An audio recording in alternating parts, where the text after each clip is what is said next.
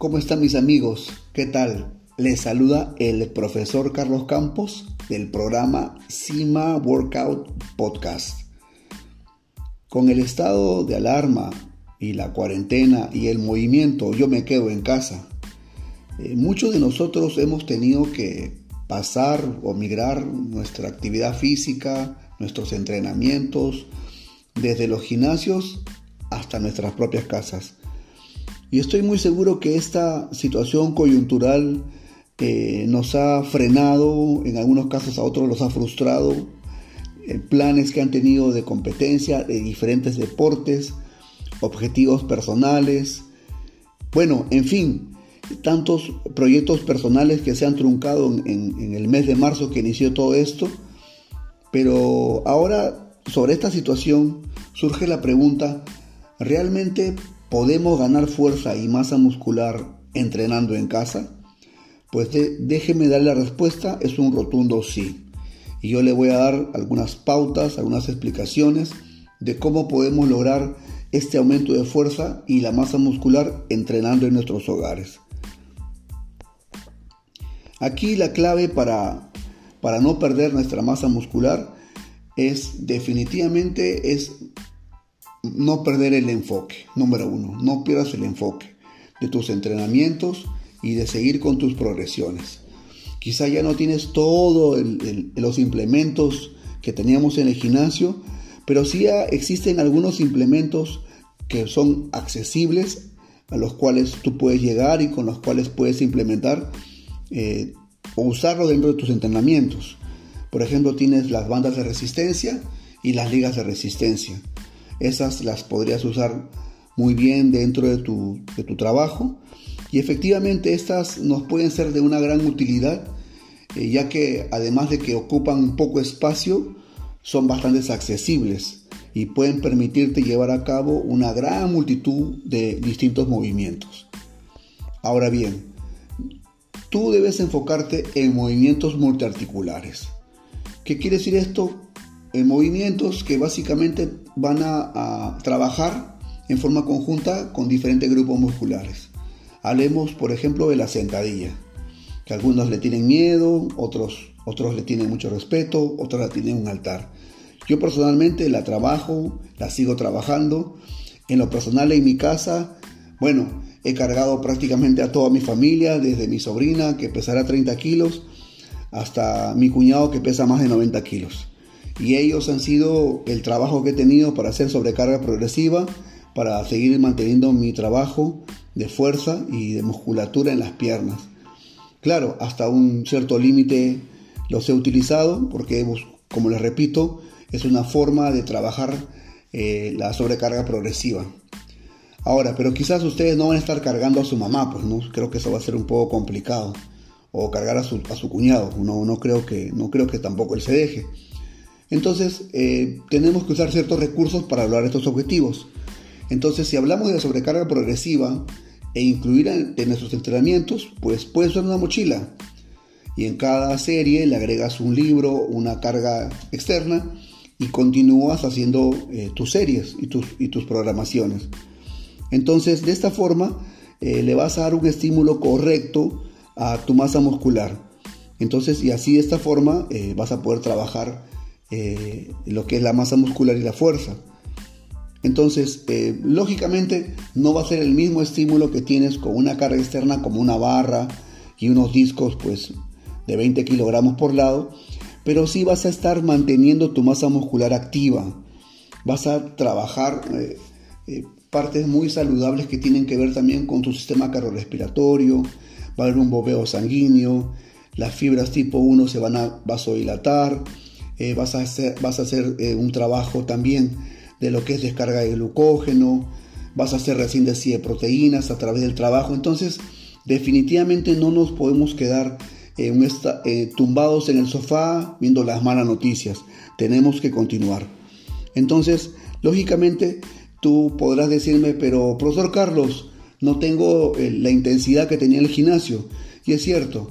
Entonces, lo que nosotros sabemos, sabemos trabajar son tres variables. Número uno, tienes la intensidad, que tiene que ver con la carga, la carga externa que uno moviliza en, un trabajo determinado.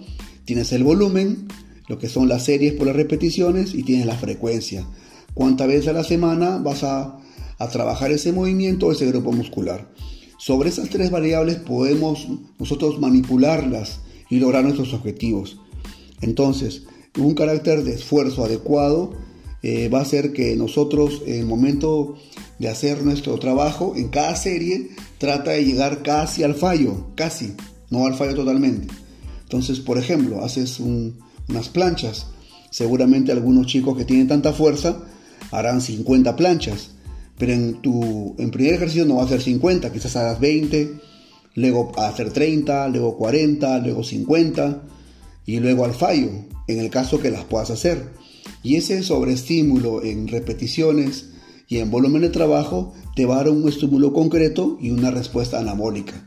Entonces, eh, no nos limitemos a definitivamente a desarrimarnos y a no seguir nuestro trabajo dentro de nuestro hogar con entrenamiento físico.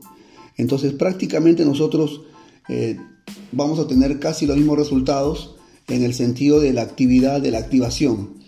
Quizá no tengamos el, mismo, la misma carga, como les vuelvo a repetir, pero vamos a mantener activa nuestra masa muscular.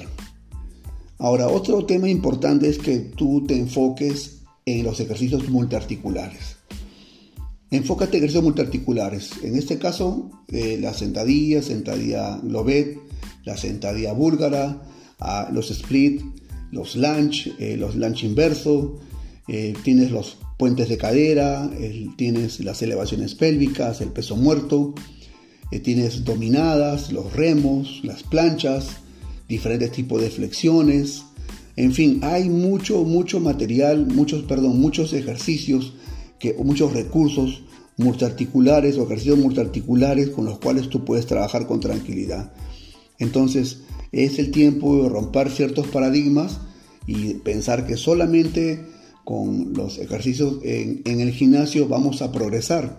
También podemos usar ciertos instrumentos, como les dije hace un momento, en los cuales nos van a ayudar bastante a llevar este, un, trabajo concreto en cuanto a poder este, desarrollar nuestra masa muscular.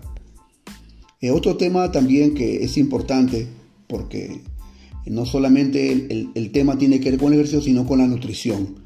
Tienes que nutrirte de una forma correcta, de una forma eh, equilibrada.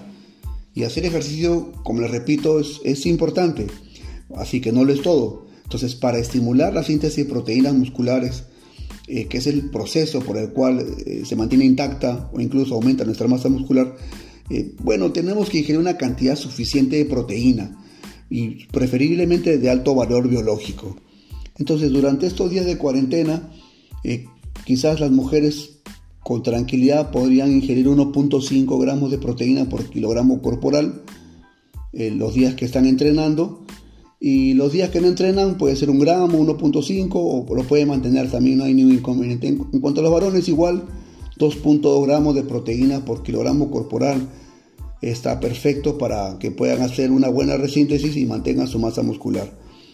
Así que no, no olviden también la ingesta de los carbohidratos y bueno, todo este eh, complemento, tanto del entrenamiento, bueno, en este caso, como les repito, vayan a trabajar ejercicios eh, em, compuestos o ejercicios multiarticulares, una nutrición adecuada y la sobrecarga progresiva la pueden utilizar con ciertos instrumentos, barras, mancuernas, ligas, TRX, instrumentos que puedan ustedes adquirirse a un bajo, a un bajo costo, a un bajo costo y esto los pueden implementar dentro de sus entrenamientos.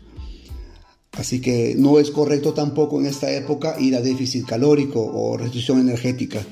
No necesitamos hacer eso en este momento. Lo que necesitamos es mejorar nuestro, eh, nuestro, nuestro mecanismo de entrenamiento para que así de esta forma mejore nuestro metabolismo basal, que ya hablaremos en otro podcast acerca del metabolismo basal.